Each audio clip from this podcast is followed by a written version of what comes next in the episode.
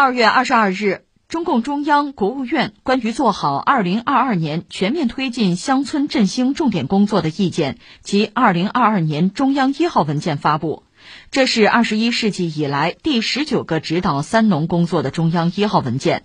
文件指出，牢牢守住保障国家粮食安全和不发生规模性返贫两条底线，突出年度性任务、针对性举措、时效性导向，充分发挥农村基层党组织领导作用，扎实有序做好乡村发展、乡村建设、乡村治理重点工作，推动乡村振兴取得新进展，农业农村现代化迈出新步伐。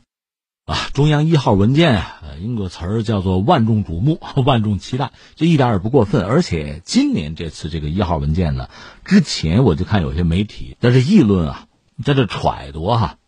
你看，一般说来呢，很多人统计过，比如过去五年这个一号文件呢，都是在二月份，在这二月份内发布，而且呢都是在两会之前。所以今年的这个一号文件呢，就前几天有媒体就说，哎，差不多了，应该 出台了。那如今我们看到一号文件呢，应该说是在大家这个预测和期待之中，我们加个引号说按时发布。确实，在二月二十二号嘛，在两会之前嘛，中共中央、国务院关于做好二零二二年全面推进乡村振兴重点工作的意见，所谓二零二二年中央一号文件正式发布。这是二十一世纪以来第十九个指导三农工作的中央一号文件。这个文件最主要的内容指出的是这么几句话吧：牢牢守住保障国家粮食安全和不发生规模性返贫两条底线，突出年度性任务、针对性举措、时效性导向，充分发挥农村基层党组织领导作用，扎实有序做好乡村发展、乡村建设、乡村治理重点工作，推动乡村振兴取得新进展。农业农村现代化迈出新步伐。那如果你要是做具体工作啊，或者对乡村振兴啊、对三农问题啊有浓厚兴趣，那当然你最好是把这个文件认真的读一读啊。应该说每个字每一句话都值得仔细的去玩味。那宏观上来说呢，我觉得有几个关键词值得我们学习或者去体味一下吧。因为你看啊。每年都有一个中央的一号文件，虽然说都是关于山东问题的，但是你知道，每一年我们国家呀都在发生变化，经济社会发展的状况啊、形势啊、阶段，其实都是有差别的。那三农问题就是我们遇到的问题，其实每年也不一样。那我们的一号文件恰恰是针对我们现在面对的问题，针对我们现在所在的这个阶段，去解决问题。而且不光是我们在变化，在发展，整个世界也在发生着剧烈的变化呀。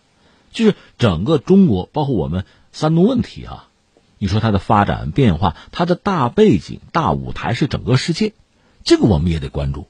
所以最终我们看到什么呢？就是每年我们同样是一号文件，同样是关注三农问题，但是很多阐述是不一样的，关注的问题侧重点是有差异的。那现在我们就讲这二零二二年一开年一号文件来了，这里边特别值得关注的几个关键词吧，梳理一下，怎么得五六个？你看第一个呢，就是粮食安全，全力抓好粮食生产和重要农产品的供给。那总书记说过这句话，就是中国人的饭碗得牢牢的掌握在中国人自己手里啊。我们粮食安全问题很重要，因为我们十几亿人呢，如果说真的发生问题，你向国际市场去求解，那存在非常大的不确定性。因为我们人口基数太大，我们的需求太大，那你指望国际市场能够随时满足我们的需求呢？当然难度就很大。而且你知道，粮食生产毕竟是有周期的，它和工业生产很不一样，这是一个。第二个是什么呢？你看疫情来了之后，之前我们聊疫情，我也曾经谈到过。你像疫苗，这跟粮食没关系啊，只是举个例子。像疫苗这个东西呢，全球范围内有一些国家。还有相当的经济和科技的基础，相关的企业它能够研发。大多数国家，大多数国家的企业是没有这个能力的。那你只能是什么呢？等，啊，买。问题在于像中国这样的国家，十几亿人口，你指望全球范围内某个国家或者地区啊，某个公司啊，他们疫苗的研发，他们足够的产能，然后提供给中国人十几亿人使用，这真的不太现实，或者说存在很大的不确定性。那怎么办？就得靠我们自己啊！而且特别这两年，就是疫情爆发以来吧，全球就粮食市场多次出现波动。大家还记得哈，在去年前年了吧，就是这个疫情爆发比较严重的那时候，有一些产粮国，你像泰国、越南，他们的态度就非常耐人寻味，一度说粮价要涨哈。我记得越南当时捂住我不卖了，他主要生产稻米，我不提供了，我不卖了。那几天之后呢，发现没事儿没事儿了，我接着卖吧。但是他的这个举动必然对全球的粮食市场会形成影响啊！如果我们只是用户、客户，只是买家，那我们就会面对很大的不确定性。所以手里有粮，心里不慌。那你没有，没有心里就慌啊！所以粮食安全确实对中国这样的大国，虽然我们也是一个农业大国啊，但毕竟我们同时是人口大国，这个问题是丝毫也不能马虎。这道理很简单。嗯，再有第二个关键词就是不出现规模性返贫啊。或者我们简单概括四个字防止返贫，这也是一道底线。这是这次一号文件特别强调，坚决要守住，就是不发生规模性返贫底线，促进脱贫人口持续的增收，推动脱贫地区更多的依靠发展来巩固、拓展脱贫攻坚的成果。这个逻辑很清晰，也非常 容易理解，因为我们花了非常大的力气。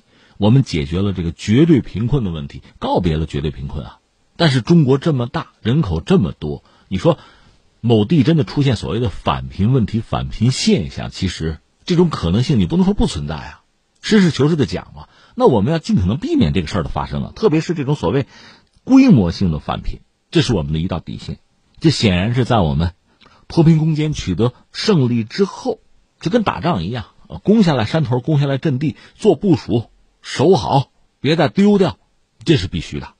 那另外第三个关键词，其实就比较具体了，种业振兴。种是种子的种啊，大力推进种源等等农业关键核心技术的攻关。实际上，去年底中央经济工作会议就把深入实施种业振兴行动提到了中国人的饭碗要牢牢的端在自己手里，提到这个高度。这次一号文件呢，等于说是重复和强调了这一点。因为我们是一个农业大国，但是你说怎么就是一个农业强国呢？那涉及到种业，种业的振兴，应该我理解是重中之重了。你用人家的种子，那就非常大的不确定性。再有第四个关键词，应该就是农村的基建吧，基础设施建设。这次一号文件提出了开展重点领域农村的基础设施建设。实际上，一号文件对于乡村建设的部署是比较多哈，其中呢涉及到农村人居环境整治提升五年行动。重点领域农村基础设施建设、数字乡村建设等等，这都是让人眼前一亮的东西。我个人理解，一个是既然乡村振兴嘛，这种基础设施的建设肯定要跟得上，或者说这本身就是乡村振兴里面很重要的一部分。而且基础设施建设对拉动一个国家就经济社会发展吧，那投资比较大嘛，而且它周期又比较长，这是需要整个就是国家政府这个层面，各级政府要下决心，要有规划。要循序渐进，逐步让它产生成果，是有这么一个过程。所以，对拉动经济社会发展、拉动整个国家的经济，它意义也非常深远。这是说了四个关键词，还有两个关键词，应该说很具体了吧？这次你看一号文件里面强调，一个还要严打侵害农村妇女儿童人身权利的行为，再有一个是防范家族宗族势力侵蚀基层政权。这两条应该说都非常重要。哎，就在今天啊，江苏省省委省政府是公布了丰县生育八孩女子那个调查情况吧？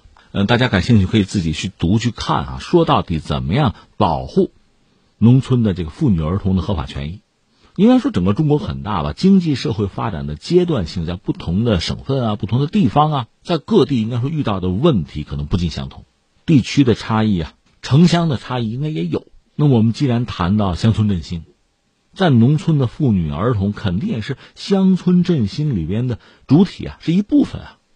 那他们的合法权益的保护，应该说是最基本、最基础的东西。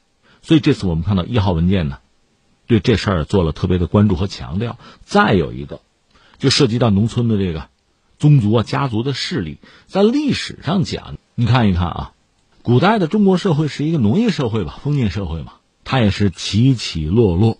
有盛有衰，但是在整个这个进程之中，这个宗族家族势力往往发挥着独特的作用，甚至对某一方的政治和经济都形成影响。你任由他做大，还出现所谓地方豪强啊，那对异地乃至整个国家经济社会发展的影响就更大了。当然，我们看到更多的是负面的作用啊。这是中国历史啊，所以你看历史，你可以看到很多经验教训吧。那我们说，如今这种所谓家族、宗族势力，在农村经济社会发展的过程中，有没有可能跟着就水涨船高了？那么，从而对基层建设、基层工作产生影响。所以一号文件呢，把这个专门提出来，这应该也是一种未雨绸缪，或者叫高瞻远瞩吧。以上呢，我们大概就是说了六个关键词吧。其实一号文件涉及到的方方面面非常之多，呃，个人呢只是，呃，把自己的印象比较深的这些东西拿出来和大家做一个分享。